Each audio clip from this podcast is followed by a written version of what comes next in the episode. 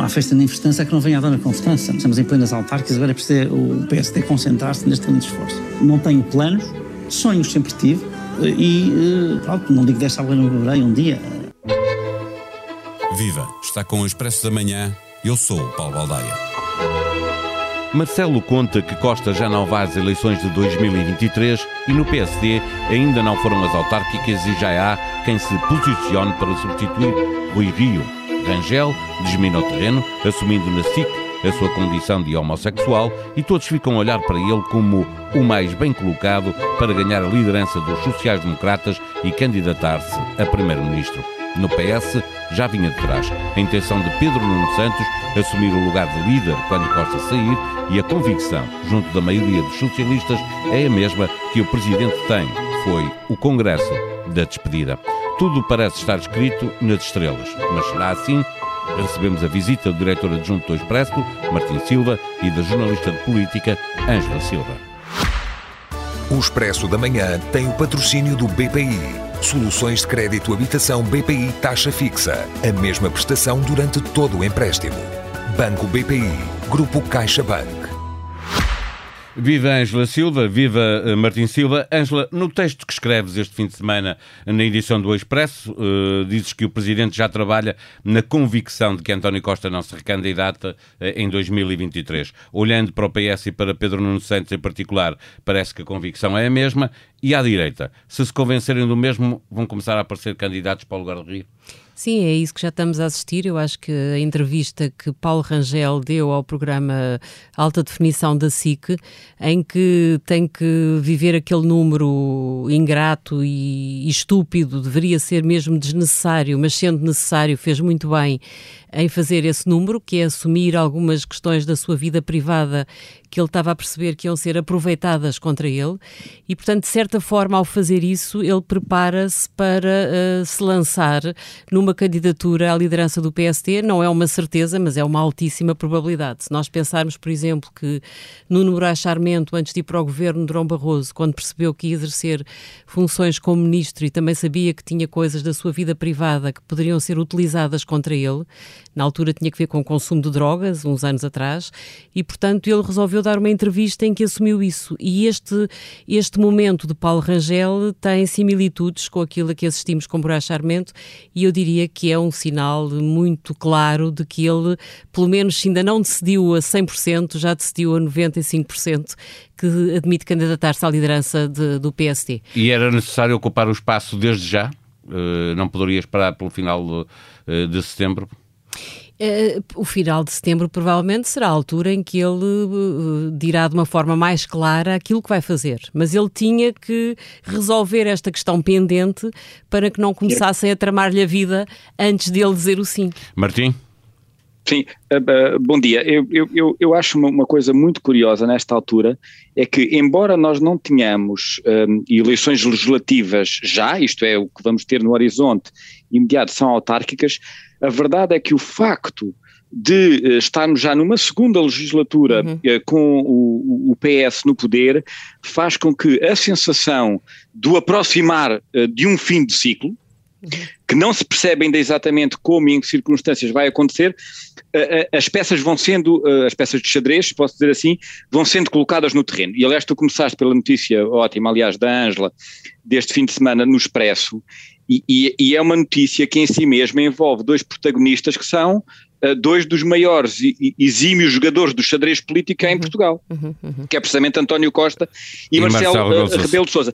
E, eu, eu, eu, aliás, até ponho a coisa ao contrário. Uh, um, eu, eu, eu não sei até que ponto é que António Costa não coloca isto nesta altura um, em cima da mesa eh, também como uma, uma, algo para baralhar. Isto já é, lá vamos, já, já, já, vamos. já aconteceu isso com o Congresso do PS. Uhum.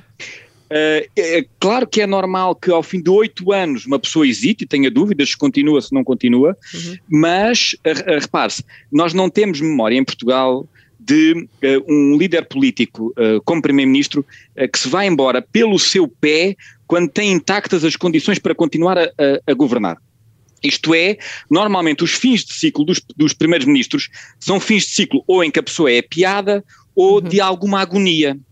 Durão Barroso, Durão Barroso saiu a meio de um mandato para ir para um cargo mas, mas aí a questão nem sequer é o fim de ciclo, aí foi, é uma Sim. interrupção uh, abrupta.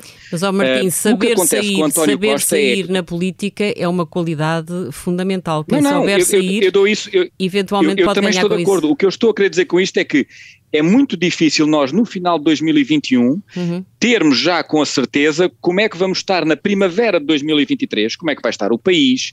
Porque eu dou um, um exemplo. Na, prima, na primavera deste ano, o governo estava uh, numa clara uh, caminho de cansaço. Uhum. Todos nos lembramos disso os casos de cabrita, etc, etc. Nós agora estamos em setembro. Ainda estamos à espera um de uma remodelação, não é? Sim.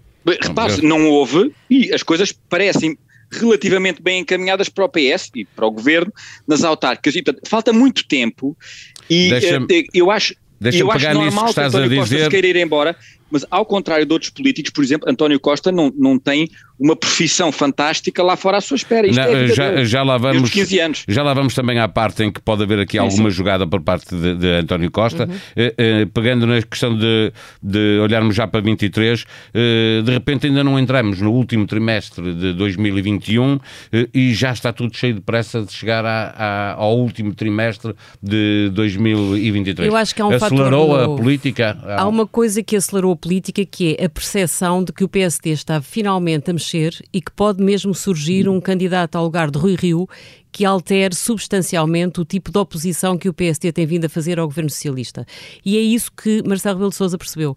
Portanto, o, Marcelo, criador de factos políticos, voltou de facto esta semana, não só com a notícia que o Expresso publicou, mas depois com uma confirmação que o público publica no dia seguinte, em que cita uma outra frase que também saiu do Palácio de Belém, que fala do Congresso do PS como o Congresso da despedida. Portanto, não restam dúvidas para quem estivesse que Marcelo Rebelo de Sousa quis mesmo sinalizar que para ele já há vida para além de Costa. E ele sinaliza isso numa altura, há aqui uma coincidência de calendário que não é indiferente, numa altura em que ele percebe que pode surgir um Paulo Rangel para agarrar a liderança da oposição. Embora ele preferisse Pedro Passos Coelho, como dizes no texto, não é? Sim, porque repara, Pedro Passos Coelho e António Costa seria um confronto verdadeiramente clarificador do ponto de vista político. Era quase regressar ao tempo em que Mário Soares e Freitas do Amaral tiveram um confronto brutal entre esquerda e direita. Mas isso não vai acontecer, portanto, Pedro Passos Coelho já sinalizou que acha cedo, provavelmente não, não sente condições para a ir a política jogo. às vezes cria umas ondas e leva os, leva os políticos a, a fazer o que eles não estavam a contar fazer, não é? E pode De repente pode, sim. sim. E a pergunta tem a ver também com o que o Martins estava a dizer e lança a pergunta para os dois, que é, e se de repente Pedro Passos Coelho é obrigado a dar o dito por não dito e, e há uma onda que o empurra mesmo uhum. para disputar a liderança, isso poderia levar Costa, também ele, a, a mudar de, a agulha e, e se apostar a ir a 2023? Repara, eu concordo com o Martim, eu acho que é cedo para termos certezas de que António Costa já tenha fechado na sua cabeça o que é que vai fazer em 2023. Acho que ele quis claramente abrir a porta à possibilidade de não se recandidatar, não tenho a certeza de que ele já tenha decisão completamente fechada. Porque uma coisa é fazer o que Cavaco fez quando lançou o tabu, que estava há poucos meses de, de ter que anunciar a decisão. António Costa tem dois anos pela frente e, portanto, vai também depender daquilo a que ele assistir à direita, de saber se tem pela frente um opositor que lhe possa complicar a vida ou não. Agora, Pedro Passos Coelho eu acho mesmo que é cedo e acho, aliás, que Paulo Rangel não avançará se não tiver antes tido uma conversa com Pedro Passos Coelho. Acho que Pedro Passos Coelho já deve ter sinalizado aos potenciais candidatos à sucessão de Rio se podem ou não podem avançar ou se eles podem aparecer pelo caminho. E, portanto, acho que Rangel se admite avançar é porque sabe que Passos não vai. Lembrar que Passos derrotou Rangel uh, exatamente numa disputa eleitoral para a liderança do PC. Martim, eh, estavas tu a ver esta questão de Pedro Passos Coelho ou António Costa. Também te queria ouvir Sim, sobre essa hipótese. É porque eu acho que há um, há um fator, as coisas não são isoladas.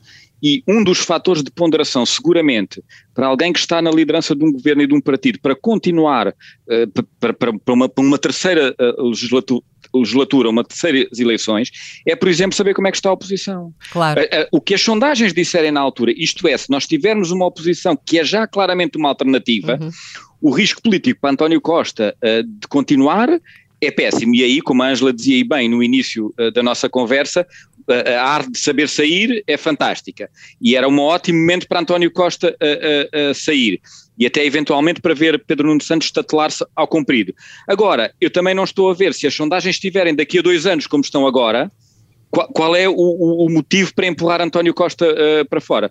Ele pode é, ter a tentação de continuar. É a vontade, é a vontade dele. Eh, perguntar ainda uh, pelo lado do Partido Socialista. Uh, Pedro Nuno Santos é visto muito à esquerda, ou seja, mais à esquerda que António Costa, embora tenha sido António Costa que fez a geringonça à uhum, esquerda, mas uhum, uhum. todos nós olhamos para Pedro Nuno Santos como mais à esquerda que António uhum. Costa. Uh, se houver um PSD mais forte, Pedro Nuno Santos também ele estará mais estará obrigado a recentrar a sua figura, o seu discurso, para não perder os votos ao centro e ter hipótese de ganhar eleições? Sim, se não recentrar, ele vai ter claramente um problema. Repara, há muita gente do centro que não tem votado no PSD como se calhar votou durante anos, porque tem achado a liderança do PSD fraca. Portanto, uns deixaram de votar, outros fugiram para o Chega, Uh, poucos terão ido para a Iniciativa Liberal e muitos, se calhar, até votaram em António Costa. Portanto, quer dizer, houve uma, houve uma pulverização de muito voto que tradicionalmente era do PSD.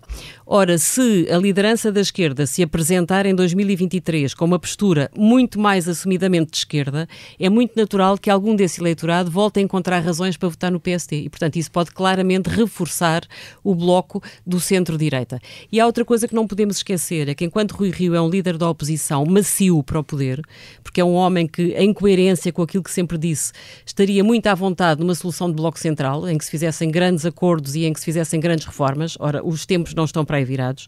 Agora, Paulo Rangel será muito mais killer, muito mais terrorista, ninguém tenha dúvidas sobre isso, se chegar à liderança é do PSD. É lembrar a claustrofobia democrática que ele, que ele, que ele achou como bem agressivo. E, na, portanto, na isso pode complicar um ponto, a vida um ponto... para já António Costa e mais à frente a, Pedro Nuno Santos, não tenho dúvidas Há um ponto isso. muito curioso no texto do Expresso da Ângela, que para quem ainda não leu eu recomendo que leia, que uh, refere as condições políticas uh, uh, que o PS no governo pode ter ou não a partir de 2023 e as dificuldades acrescidas que deverá ter para continuar a conseguir o caminho da geringonça ou neste, nesta legislatura, por exemplo, o apoio do PCP.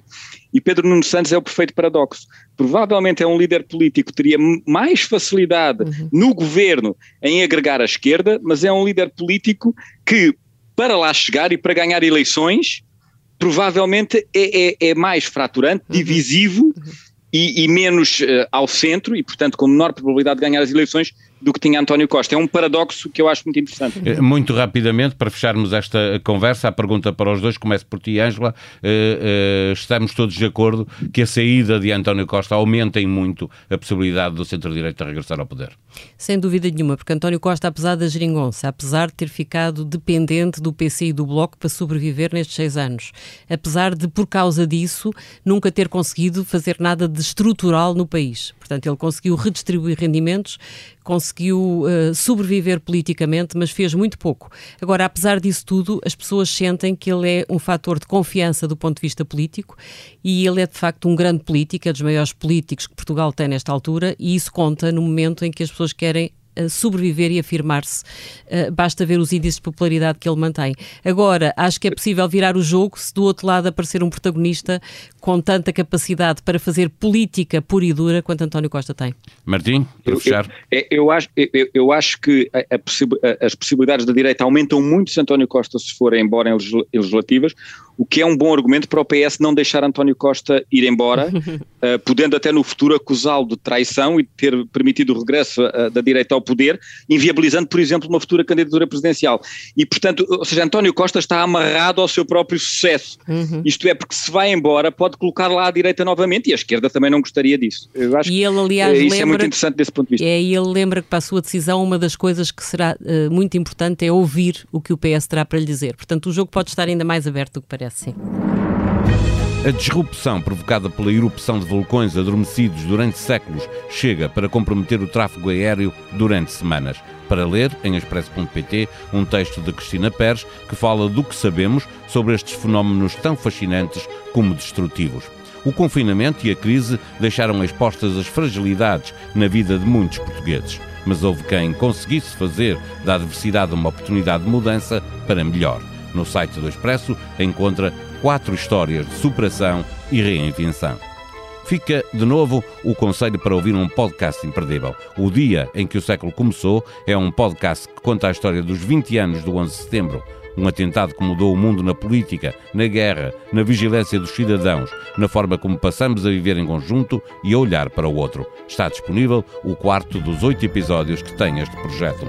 Expresso da Manhã é um podcast diário que pode subscrever nas diferentes plataformas digitais. A sonoplastia deste episódio foi de Ruben Tiago Pereira. Nós voltamos amanhã. Até lá. Tenham um bom dia.